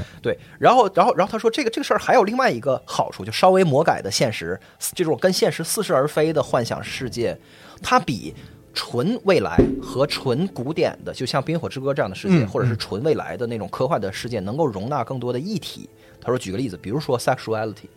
他说对于性的讨论，在中世纪的奇幻设定里，这个事儿是没法讨论的，因为一它缺少性的概念。就过去的就是就在在古在古代的时候，你去谈论这个，比如说 LGBT，你人就觉得你有病，就没有这概念，就是缺少这个这个谈谈论或者他的，那个框架不是我们现在的哦今天的习惯的这个框架。对对对第二呢，就是说，嗯，他没有那个，就是当我们说，当我们讲一个中世纪的故事的时候，然后你你想要在这里边去讨论 sexuality，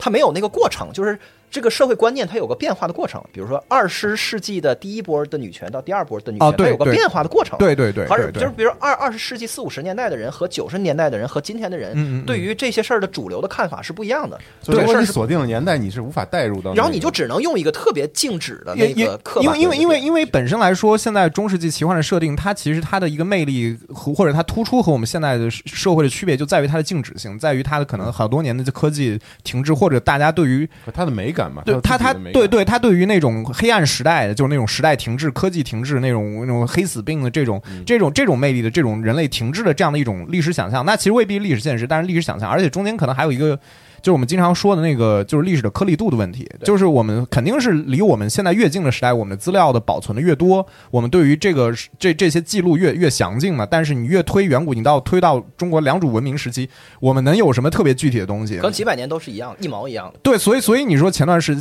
就就就前几年就挖掘出了一些请柬，然后中间是不是有一封就是一个前线士兵写给他家里的一一封书、嗯书信嘛？就那个是一个非常珍贵的东西，因为你想是秦朝那个时代的这样的一个普通人的一个书信，在历史中间多少多么珍惜。但是如果你现在要去找一个，比如说上世纪五十年代一个美国人写给一个英国人的一封封信的话，就这个档案馆里多了去了。是对，所以就是存在这种数据上的区别。对，嗯对，所以说，所以说他就说，比如说在《冰与火之歌》里面，如果一个人强强奸了一个人，嗯，这个事儿，这个事儿是没有我们的当代意义的，就是当代性上的的这个的这个意义的。他说就仅仅是一个惊奇事件，嗯就没了，就是我操，这个挺可怕感觉。然后他说，所以传统的中世纪的设的设定里面很难容纳那个比善和恶更复杂、非常难带入。现代人的对某些道德的一些观点评价。对，所以所以从这点我又想起了那个那个巫师的这个写作。其实其实巫师的写作，它其实是把很多现代性的东西融进去了，包括比如说金金呃对金融市场的操控，比如说对于那个征兵的那种宣传，然后就很多那个就他讲到那个当时那个北方诸国和那个那个那个尼夫加德尼夫加德开战的时候，说在城里面贴多少的海报，然后这海报上面是写了什么东西，就明显看得到是二战的影子。对对，但他只是把这个东西换了个皮，放丢在中中世纪，他还是要用用一种现代性的东西去跟你详尽的去去去去解释这个世界，比如说他们的那个毒品交易是怎么回事，他的犯罪网络是怎么回事，对，他的治安是怎么回事，他跟政府的关系是怎么回事，他要用挪用这些当代东西，把它挪到那个中古奇幻的设定里面去。对，嗯。所以就，但是这些对于他们来说都不够，他们他们要、嗯。要要，他们要的比这个更深、更微妙、更细致，对，所以就没办法，他们所以他们就选择这样一个很有意思的一个世界设定的方式。嘛，对。嗯嗯对，然后接下来介介绍的这个叫埃米尔佐拉的《萌芽》，这是他们挂在嘴边儿，到处说，就是每次就访谈他们都会去提到，就是法国的作家佐拉的写的这个，就是好像人类历史上可能是第一第一部就是聚焦于这工人阶级悲惨的生活的这样一个这个所谓的社会史小说，嗯，就是对于社会底层悲惨的矿工，最后他们罢工，然后最甚至还出现了无政府主义者的互相伤害、自相残杀，然后白描的这种方方式，而而而而且他的笔法是特别的冷酷的。嗯，他说就是左拉当当当时他的宣言，他说我们要抛弃理想的香膏和罗曼蒂克的糖汁，以科学为指导，保持绝对的客观和中立，来实录现实世界的真相。他说这是我们作家的义务，就跟那个 The Wire 的那感觉是很像的。嗯嗯所以就是他就是其实你能感觉到这个工作室在推荐自自己的这个灵感的来源的时候，他是他是有立场的，他就是说，就是就是让电子游戏的这个这个这个世界里的人。就是你们应该多看一些跟电子游戏截然相反的东西，或者是一些非常非常 hardcore、非常冷硬的这样的东西。接下来的几部全都是这样，比如说下面这一部叫做 China Mieville，就是柴纳米维尔，它的名字叫 China，就中国这个词儿。嗯，他是一个英国的一个生活在伦敦的一个新怪谈的作家。这就是我们之前鼠王的呃蜀王的那个就有声书，在在现在大家可以在集合对集合哎，蜀购买王，鼠王可能是他最著名的作品了。对柴纳米耶尾叶维斯基吗？对对对叶伟呃叶伟对，米，然后然后他的这个就是就是他们推推推荐他他他的书是蜀王后面的一本叫做《The City and the City》，城与城，这这设定很有意思，就是它是讲的是就是俩城市是嵌套在一起的，就好像集合这栋楼嗯是在城市 A 里面，但是集合隔壁这个楼就在城市 B 里边，嗯但是 A 和 B 这俩城城市就好像被。被锤子给凿在一起了一样，就是你中有我，我中哦有你的，就是就是对交叠了，对，嗯一个叫 Basil，一个叫 Alcoma，然后这个 Basil 呢，就是一个就是衰败了的那种，就是非常糟糕的这么一个一片狼藉的一个停滞的状态，里边的车都是那种，就是。我我我举不出来，我不懂车，就是那种前苏联的那车的感觉，嗯就是非常破败的那感觉。嗯对，然后那个另外一个那个 Okoma 就是一个巨发达而且特别变态的那种，就是直接冲着科幻区，就全都是一百多层的摩天大楼。哦。然后呢嗯，在电动汽车对，然后在就是在这两个城城市对于市民的规训下，嗯。就是大家就是都就是自己半辈子生活在这样的城市里面，他们都养成了就是视而不见，就是非礼勿视，就是嗯。就是如果现在我走路，就是我现在开着车，我的窗户的的外面是另外一个城城市的话，比如说我生活在 Basel，如果嗯。我窗外的这一侧是 Alcoma 的话，嗯。我就要把窗帘给拉上。哦对，甚至就是，就算我看着的时候，我的眼睛都会那个屏蔽掉这个，就是我哦看到的 Alcoma 的景象全都是他妈糊的，幻觉对对，就全都是糊的。嗯就是，然后就是这两个城市的人都已经习惯这个这个事儿了。然后他讲的这，对他讲的这故事就是这个无名的女尸逼着这个，就是他的线索就指向了这个这个女士死之前是她是从那个嗯。那个 Okoma 来到贝奏这边的，所以你必须要跨越这个城市的边界。而其实这城市的边界就是在城市里面的每一个街街道每一个路口，嗯，哎，就是这么一个对，所以哇，这个这个设定太有特别牛逼。嗯然后，而且他这故事后面的那个梗，就是说是其实你发现这两个城市中间还夹着第三个城市，我操，我操，对对对。然后这个人就是这个就是柴纳米因为，我不知道咱之前有没有介绍过他，他是一个比较激进的左派作家。左派作家，对，就是他还他还加入过那个社会主义工人党嘛，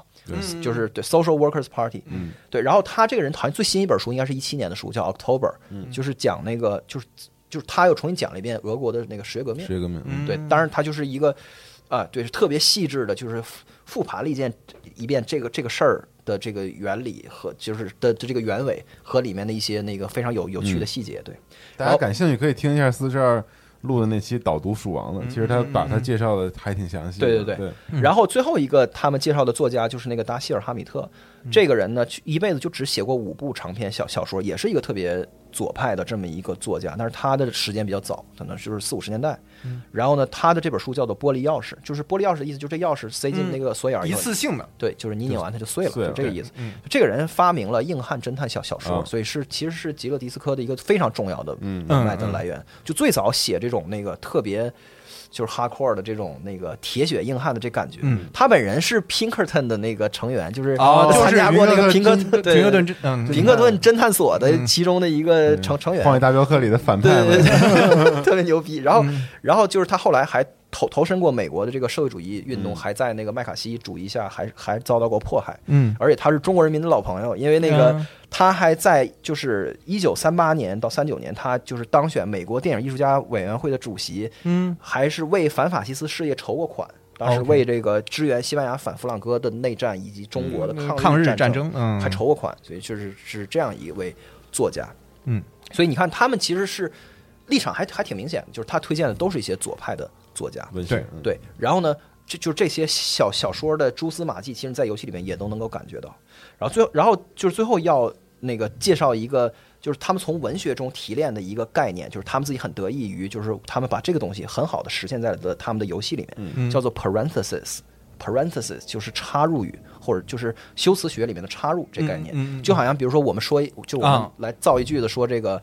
说麦教授，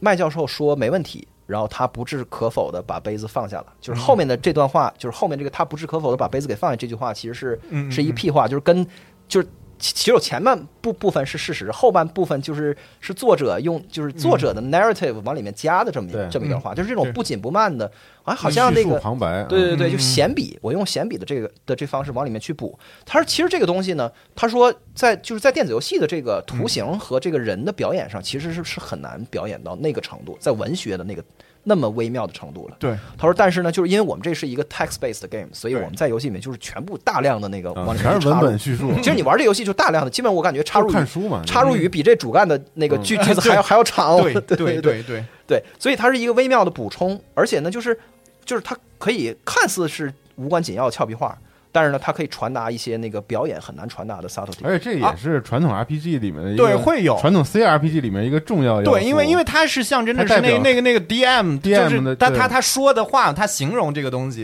对因为那个时候你斜四十五度角，就包括迪勒迪斯科也这样的视角，你能有什么演出呢？那只有用文字了。而最牛逼的 DM 都是在这些闲笔上把这个把这个场景给对勾勒出。为什么咱们可以在一房间里面就能那么的投入？就是猫牧师说的话，其实最最重要的，就是对对对他得让你带入那个情节。剧里可以，大家可以听听听集合的跑团节对目，跑团节目。嗯，然后另外呢，就是这种插入语，其实就正好适合他的这种，就是就是他不同的思维和不同的潜意识里面的那种对，因为他他对这这个他们不同的这个这个潜意识，就就那个那个二十多个数值，它其实有的时候就是不同的声音嘛。对他他做的事情就有个有一个声音叫叫戏精吧，就对对对对。对吧？他就是讲话就是一个莎士比亚腔，其实英文对对看原文他是莎士比亚腔讲话，对，而最牛逼的这把就是全配音，我还挺我还挺好奇这对，个。我回去 玩一下主机版。对对对对，然后就是，然后他这个 Robert Kurvis 他举的例子，他说就是，就比如说当你的一个念头形成的时候，就有嗯很多时候人在现实生活中就是说一个事儿，说说秃噜嘴了，嗯说了一特不得体的话，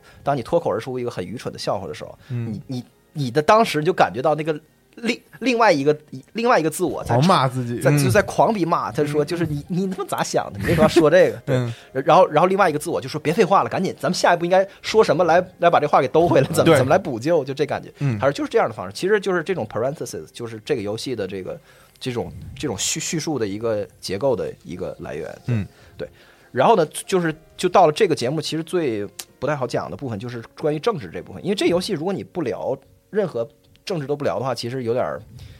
感觉就是特别避重就轻的感觉。但是呢，反正就是还就还是刚才那句话，就是这是一个按图索骥的东西，就大家可以听了我这边的介绍之后呢，大家可以去查一些，就如果你感兴趣的话，你可以看看他们实际是是怎么样。但是我们今天不会把这个东西展开来讲，嗯，就是先介绍一个 podcast，叫 Chapel Trap House，这是全美国最大的左派政治博客。就是他每天聊的就是时时政的这个新闻的嗯评论，嗯，而他有多大呢？他是 Patreon 点 com 上面的，嗯呃，历有史以来第一高收入的创作者，就是他们的账号每周可以收到大概三十万美元的那个捐助，就全 Patreon 第一高，现在是。嗯每周三十万，对，就是第一高的内容创创作者，就是第一高收入的，嗯。也就是说他的就是他的拥趸不不就不就不见得有那么大，不是说他本人是摇滚明星，不是这概念，嗯但他的拥趸给他捐的钱是非常多的，就是你可以这么来理解。他这个博客是二零一六年希拉里和桑德斯在党内竞选的时候，他们就彻底火了，因为他们对这个就是民主党内的竞选，因为他们是是偏左的嘛，对，所以在他俩的竞竞选的时候，他们的这个评的评论其实对选民的影响力是很大的。大的哦，包括他们后来这几年里，他们还是他甚至桑德斯上过他们节目，啊，杨安泽是被他们采访过，就就直接来 Chapel Trap House 的某一期，就是来就是来采访，嗯。就是大家可以感受到，就是就是这个播客，我我就我说这个播客，我先说一下，就是咱为啥要介绍这个东西啊？就这个播客里面的六个主要的主播，嗯。全无一例外的过来给《极乐迪斯科》里面的六个角色来配音，配音哦，嗯。所以他们其实是最主要的配音演演员的来源。嗯就是都是来自这个播客的，对，就是这个播客的这个就是的这六个主播配了，就是那个卖太阳镜的那个小小商贩，对，那个那个像中国人一样的那个，对对对什么斯朗什么什么，包括那个提图斯，就这里面的那个最主要的大主播，嗯，就是提图斯，就是那个哈哈 Hardy Boys 那个对对哈利波特老大嘛，对的老大。嗯嗯包括那 Hardy Boys 里面的所有人，全部都是这个 Chapel Trap House 里面的人，基本就是他把这个播客给搬进去了。然后你再想想那个游戏里面的那个哈利 boys 的感觉。Hardy Boys 他们的主张是什么样的？然后包括还有就还有那个嗯。奥兰治集团的佣兵，就是那个尸体的弟弟的兄的兄弟吧，应该是，嗯，就是游游戏结尾他他是他是佣兵之一是吗？就是。就是。这个人出现好几次，但嗯。但是你最开始是对不上的，哎，这个咱不能再讲细了。对就是对，就总就总之是一个穿着银色盔甲，但是他也自己也是个雇佣兵，对对对，嗯。的那个人也是他这个里边的人，嗯。就是所以就是嗯 Chapel Trap House 整个被他们给搬进这个游戏里面，哦。嗯所以就是就就意味着就是他的这个他的这个所谓的就是左派其实是。其实是美国语境下的左派，就是他们本、这个工作室里所有人都是这些播客的非常忠实的听众，嗯，然后这些博客天天在讨论什么呢？比如说，为为什么别人不会上，是就是就别人不会上他们的节目呢？就是能上他们节目的大佬，其实反映了这个节目本身的取向和判断。嗯嗯比如这桑德斯，桑德斯是啥人？他就是在美国被称为社会主主义者。对对对但是，桑德斯的社会主义者不是我们的，就是此社会主义，非彼比社会主义对，嗯那个彼社会主主义，他推的是就是。比如，就比如桑桑德斯推的是那个全民医保嘛，嗯就每个人都应该有免费的医保。嗯然后那个杨安泽推推的那个叫 UBI，就 Universal Basic Income，就只要你成年了，每个每一个每一个美国人一直到一直到你死，嗯国家应该每个月给你发一千美元，嗯，就是这样，就是一种非常激进的收入再分配。对它和我们中国这个以公有制为基础的，这个是完全不是一个东西。对，它还是偏向于就是欧欧呃西方整个的一个社社会社就是社社民派的那那那哎，对，就是社会民主主义，而不是社会主义。嗯对所以是它其实是就是取经于就是北欧这种就是高福利或或者或者或或者他们是另外，你也可以说他们是另外另外一派的，因为因为因为社会主义这个词儿在就是就是马列马列主义之前，其实是也是一个在欧洲语境中间经常使用的一个词儿，它是更广义的那个意义上的社会主义。对对，嗯。而且他们在所有的左派里面呢，他们是其中的一、其中的非常鲜明的一支，叫做 Dirtbag Left，这是他们，嗯。这是别人给他们起的外号，但是他们后来也就是也接受了，嗯就是没法翻译，就是大概就是一个就是脏逼左派或者叫 草根左派，就是就是他们是一个满口脏话的这么一个。嗯这么一派，所以跟游戏里边的对白也都很像，就是他们的那个博客，你一听就是全都是那个比较就是粗俗的表达，哦然后甚甚甚至他们就是就是就是他们有过，他们写过一篇檄文，就是说嗯叫做粗话的必要性，the necessity of of vulgarity。嗯啊，他说就是从世界上的川普，从世界上的川普们手中夺回粗话，对我们的事业是至关重要的。因为如果我们不时常拥抱亵渎，我们就会发现自己被自己的礼貌所致残。嗯粗话是人民的语言，它是左派的语法，自古以来都是这样被用于对抗腐朽的当权者的，所以我们不能任由粗话被粗被粗人所占领。你看，他们说我们不是粗人，但是我们要夺回粗话。对对，所以平等礼貌的谈论永远是小众的，而我们的阶级斗争不能是小众的。嗯就所以你看，就是这个游这游戏的那个对白的写作里面也是有也是这样的风味儿。对对对。实际上，这个美国 Dirtbag Life 的这个左派的这个舆论的阵地里面，嗯。最大的就是这个 Chapel Trap House，、还有另外俩，就一个叫 Red Scare，一个叫 Town。那个 Red Scare 是一个是就是在美在在美国的语境下的社会主义女权博客，嗯。就 Socialist Feminism 博客。然后这个这个主播叫做 Dasha Nikrasova，是一个白俄的人，然后他是移民到美国，就是大概可能不到三三十岁吧。嗯嗯然后是就是这个 Red Red Scare 的主播，Red Scare 这个词儿就红色恐怖，嗯，就对对呃对嗯。然后他火是因为在网上有一个特别 meme 的视频，就是他打扮成那个水冰月的。对就是穿水手服，然后去支持桑桑德斯，然后就是在现场，就是被那个 被极右极右的那个的的媒体去采访，说你为什么要支持社会主主义？就是你是不是神经病？然后然后就是他就是一副嗯就是姐们儿是你们脑子里有虫子好吗？对。就是对，就这种感觉，所以他特别火。然后这个这个姐们儿呢，她配了这个游戏里面的卡拉杰，就是这里面最重要的女性最重要的角色嗯嗯。包括那个就是在那个游戏的书店里边，你不是看到一个特别完美的侦探的的的那个警探嘛，叫什么？迪克穆伦，就是 Dick Mullen，就是在那个黄昏书店里面，你随便翻书的时候，能翻到那个那个侦探，那个侦探就是好像是侦探的理想的形态样子对对对对，这个 Dick Mullen 就是 Nick Mullen 的，只改了一个字母。这个 Nick Mullen 就是我们刚才说那个 Town，就是第第三个的播客播客的主播，他也他也是一个 stand up comedian，嗯，对，就是就是这播客被《纽约时报》称为美国新左派的吟游诗人、Bards of the New American Left。嗯，这个播客其实这三个播客里面，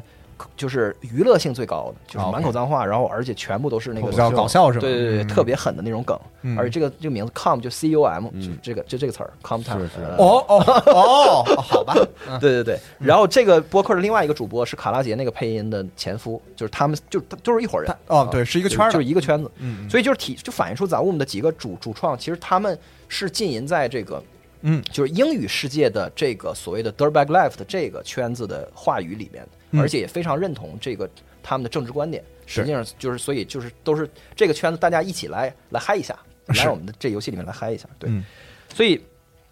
所以在游戏里面呢，其实对道德主义进进行了批判。嗯，就是我们说这个道德主义呢，就是这个里面的，就是实际是没有主义的人，就是嗯我们刚才说的这个左派，大概可以去粗粗略的对应到游戏里的那个康米主义的方向，嗯嗯因为它这里面一共就仨方向啊，就是康米主义、法西斯主义嗯。和超级自由主义，而且这仨主义都是被他给给拉满了的，就是一个对，还还有一些次要的，什么什么种族主义、民族主义，这这些是相对是次要的一个形态。，但是那个嗯。moralism 不是一个方向，而是就是是。说，你你又不法西斯，嗯。你又不那个，你什么你都你都特折中的这样一个人，你就会对。沦为一个 moralist。在我们下期节目里面，我们已经说过，就是聊聊到了，就是他们那个包括那个什么道德国际，对。就是就是是他们类似一个联合国这样的一个组织，对。就叫做道道德国际。对，所以呢，就是在这个游戏的这个世界里面的那个 centrism 就是 moralism，嗯。就是所谓的中中心或者就是你不偏不倚的这样的人。所以实际上你能感受到这个游戏对于这个中就不偏不倚的所谓的中间派其实是很明显的批判的，嗯。就是他们认为就是 moralist 就是等于你不承担责任，而且你你你不做决定。对，就就是是那个一种逃避斯斯维格里边，就是有有中间是有一个关关于 moralism 的一个一个叙述，它大意就是说，就道德主义者他们并他们就像一一个小孩儿，然后不小心碰到了一个一块玩玩具，就把这玩具捡了起来，哎，觉得这玩具挺好，挺好对。对，对，嗯。所以就是他的意思就是说，你或者站这边，或者站那边，不管你站哪边，你要有所取舍。就我们必须要激进，才能改变这个世界。就是他他有点隐含的这样的主张，还是嗯就是希望就是就是大家可以为了自己的理念去行动起来，有点这个意思。所以就是在这个就是就是怎么说呢？就是政治不是摆嗯 pose，、不是装饰物，也不是红红袖标，就是嗯它是就在这个游游戏里面，政治是无处不在的。对，就是他在非常小的事儿上也是是，政治，在非常大的事儿上也是，嗯它是复杂的勾连在一起的一观念的网。就在这个观念的网里面，嗯，就是他们的勾连是矛盾的，和和和和让你警觉的。就是说，当你认同了一个方向的时候，嗯，你会发发发现这个方向意味着你要付出、你要 sacrifice 的东西是什么，甚至包括它这里面用非常小的那个数值去去去讲的，都是一些小的政治的命题。比如说那个它有一个钢铁胸胸甲。那个胸甲的属性叫减一同情心，就是那个 empathy 嗯减减一，然后他给了你一句解释，特别牛逼。他说嗯这 invulnerability 会降低 empathy，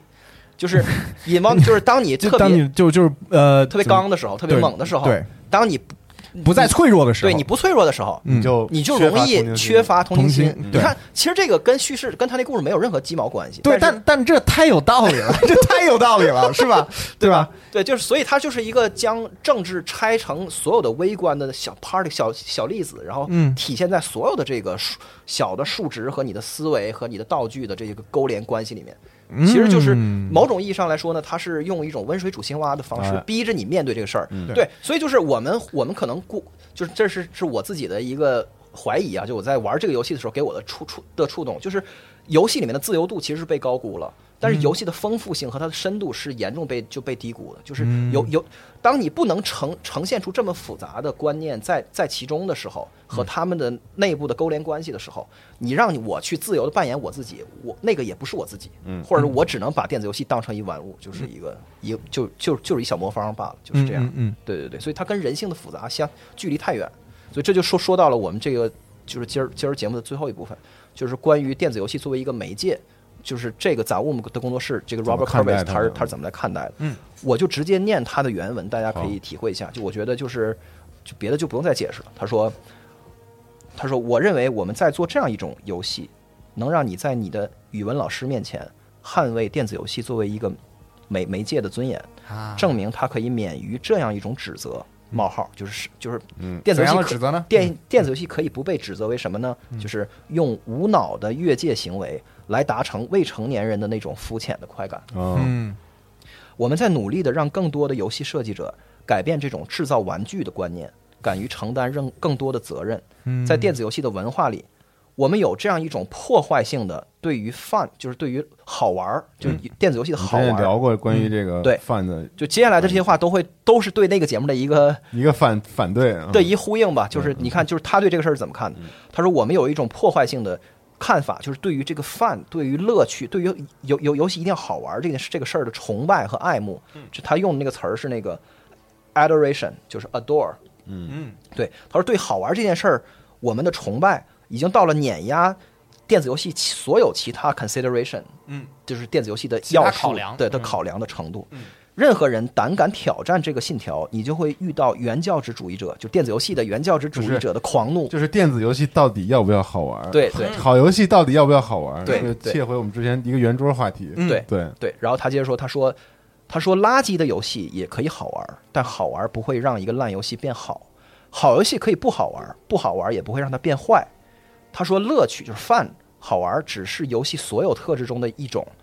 我们把它拔高到比其他的特质更高的地位是有害的。嗯，不是只有 fun 才能让你 engage，但是游戏它必须得 engaging。嗯我觉得其实就是 engage 这个词儿，我一直没，我一直不太确定应该怎么翻译是是是是最合打动你最合适的它是一种 engage，就是说你你要特别的主动的，能够就就是有点类似于粘粘性和主动接触的这个意思，就是这个游戏必须得 engaging。他认为就是 engaging 才是一个你必须要具备的东西，饭不是，嗯。饭只是能够达成这个事儿的一的一种罢了，而且这种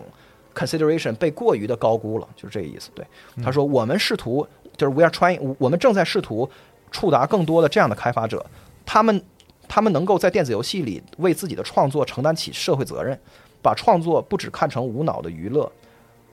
就是 bleak in entertainment，就是一种非常肤浅的和苍白的嗯 bleak 嗯 and entertainment。对，他说做游戏是一个宝贵的机会，去挑战、放大和搅动人的情感。如果你能够凑齐一个团队，有同样的信念，你就能开始做游戏。而做游戏就是你现在能够 have a voice，能够在这个社会上发出声音的最好的方法，甚至有的时候是唯一的方法。嗯能够让别人听见你想说的话，让自己离开电子游戏的贫民窟，在更大程度上去影响 humanity 和 culture。它这个词儿叫 video game ghetto，ghetto 就 G H E T T O，就是今天的电子游戏就是一贫民窟。嗯。他说的贫民窟不是不不是缺少财富，我电子游戏现在是全人类最大的产业，大哥了。对，电子游戏在贫民窟创意和创新是是人类的精神和文化和 humanity 的的匮乏。啊，嗯。对他的这个贫民窟，他他的贫乏是在这方面，他不是在在于在于钱上，嗯。不是在于财富上，对，所以我就说，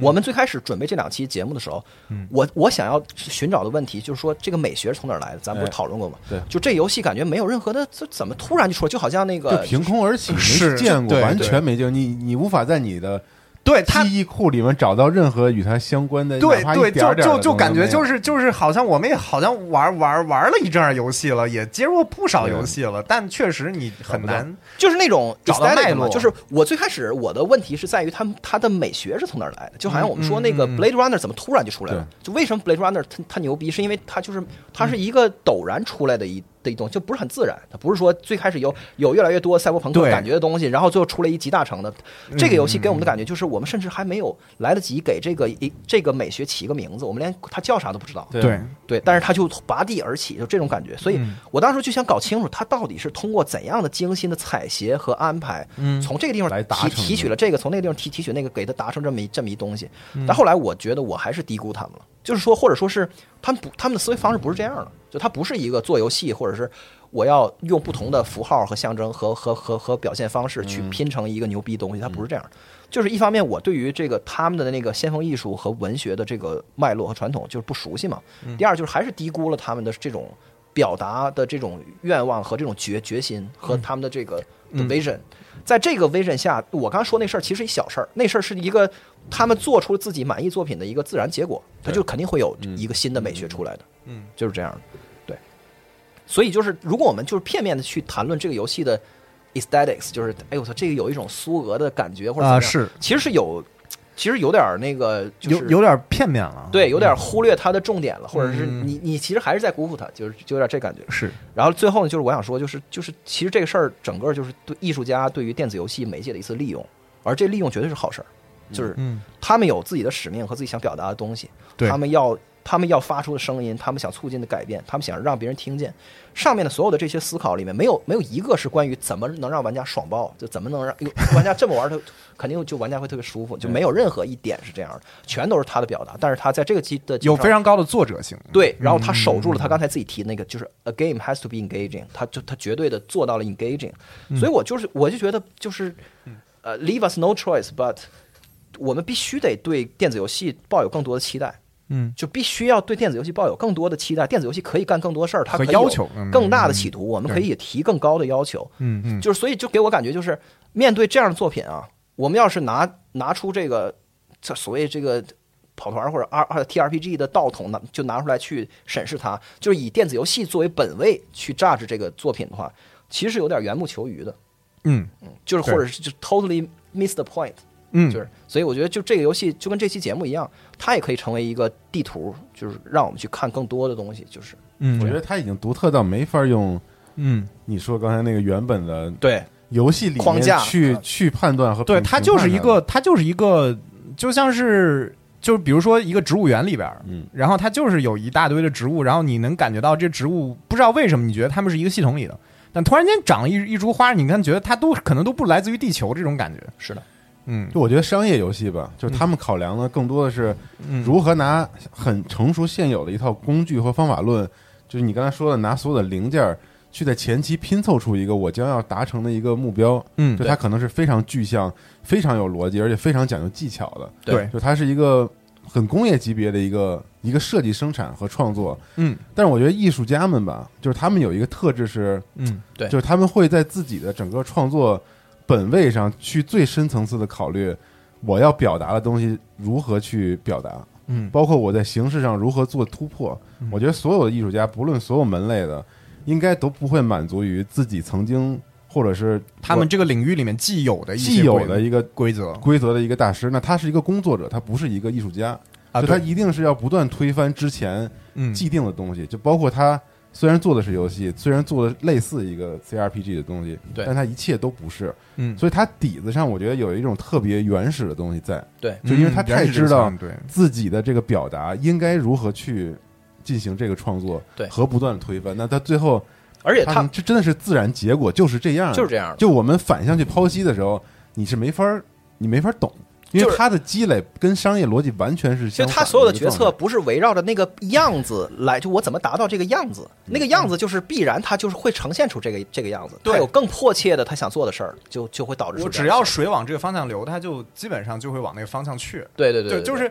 就这，而且这个你你又让我觉得有点像他们强调这个那个呃 ana anachronism 对这种感觉，就是就仿佛游戏这媒体好像在我们这个世界里面都没有存在过。嗯，然后所以当一群艺术家说我们想要做一个 就就是这一个可以互动性的一个一个一个一个作品的时候。然后他们就就就是他们以他们自己在他们已有的领域里面那些经验，或者是超越他们已有的经验的一些东西去做一些新的东西，然后它就必然会呈现出一种一种一种东西，就像是这个在在这个就是在这个游戏中间盛开的这个 Elysium 这个世界一样，就是它就就是他们的这个游戏作品在感觉在这个就是在游戏工业中间的那个面貌也特别特别像这样一个东西，感觉它好像有很多像就也说了冰封谷这些就是传统 RPG 这种这种掷骰子这样的一些过程或者一些检定这样的一些基本的方法论，它可能好像还在，就像是这里面也有汽车也有。也有也有旅馆，也有一些这些，也有飞艇这些东西，但是他们好像又在哪儿不太一样。对对对啊，就这种似是而非的感觉。所以就是你，他也不是一妄人，他就不是说就是觉得我就是最牛逼的设计师。过过，就他他对于那个没那个有这个他对于 TRPG 的传统，其实他是。他是他是熟悉他对对 TRPG 和 CRPG 是很熟悉，而且浸淫其中很多年，然后他也玩了很多年，但是他不是仰视的状态，不是说我要追随着克里斯阿瓦隆的那个 但是他也不是俯视，就是说我操，我要做比你们牛逼的东西，他就是特别平视的状状态，就是我在里面看到了一个机会。就我说那个 late game standalone village，他说你们为什么不好好做这个呢？我这个本身是能你为什么没抓住这个呢？对对对对对，而且我从这个游戏整体的感觉，嗯，就他给我的一种情绪，就是他就真的我能从这游戏里感感觉到那种整个团队，包括这个人，嗯。就是超级强大自信，你知道吗？是。嗯。就是甚至没有一点犹豫的把这很个东西决绝。做出来。我操，嗯。就是那种什么也不管，我就是要搞一个创作，就是艺术家的精神就就在这儿。所以我觉得，对，就他就是他特这个游戏特别代表我自己认为，嗯就之前其实圆桌节目我们聊过，就我个人的还是认为，就是好游戏这个标准怎么判定啊？它真的不一定是需要完全是吧？用电子游戏的那个标准去看待的。嗯所以说，就这种东西特别能打动我。对就我认为，就他在现在这个时代，就电子游戏已经发展到了现在这个地步的时代，嗯。就它依旧给给了这个产业一个特别牛逼的信号，就是注入了一针新血，就是那种嗯我对电子游戏的期待远不止。这就才刚开始，真的对才才刚开始，对。太牛逼了。总之就是嗯。没有语言可以可以表达我们仨嗯对这个游戏的对对。热爱，真的。对，是是，我所以就是想狂做节目。之前为什么做视频，想做那么多期，是。就真的想把这个好的东西让它让更多人对，而而且而且这真的是我人生中间第一个玩哭的游戏，嗯。就是我最后最后的一幕我是真的哭了，就哭的特别大声，一直到那个整个他那个 credit 升起来的时候，就就特别，就这是我唯一一个把我弄哭的游戏，真的。而且就是他最最最终的成功的证明，就是你发现你没有办法概括他的感受，是啊不像你玩任何一个叙事大作之后，对那个感受，他给你那感受是贼明确的一感受是啊。但是这游戏就是最后你就发现你浑身都麻了，然后你什么都总结不出来，是这就是他赢了，他真的是做到了。对，就这个游戏它能成立，它能成立，就是意味着就是电子游戏就是星辰大海。接下来，嗯，棒极了。嗯行，我们再好好回味一下，大家也玩一下年度版吧，我觉得很是完整了。对，是是，原本那个那个 Disco Listen 这个这个标题其实是要。就是好像我看那个采访是，他原本是打算给他第二作，就是、就是接下来一部作品叫 Disco Listen，这这部叫叫 No Truth to Fury，对。但是后来就是还是把这个这个第二作的标题提前给了这一作，对对，所以不知道不知道我们能能能能不能能不能有有看到第二作这个，对对。就是就是对。就最最就最后想说一句，就是那游戏里面有一个特经典的一个嗯对白，就是他哪个任务里面，反正就是嗯就当时这个我感感觉到特别绝望和无和嗯。就和无奈，我我说就是我会说我突然间说了一句特出戏的话，就是打破第四堵墙的话，他说 I wish there was a disco option，就是我希望这个对话能有一个 disco 的选项。项，对，对，所以也祝大家在自己的生活中都都都能拥有 disco option。这个总结特别好，对。嗯嗯，OK，好，OK。嗯 OK，好。期待下一期了哦，好的，拜拜。拜拜。拜拜。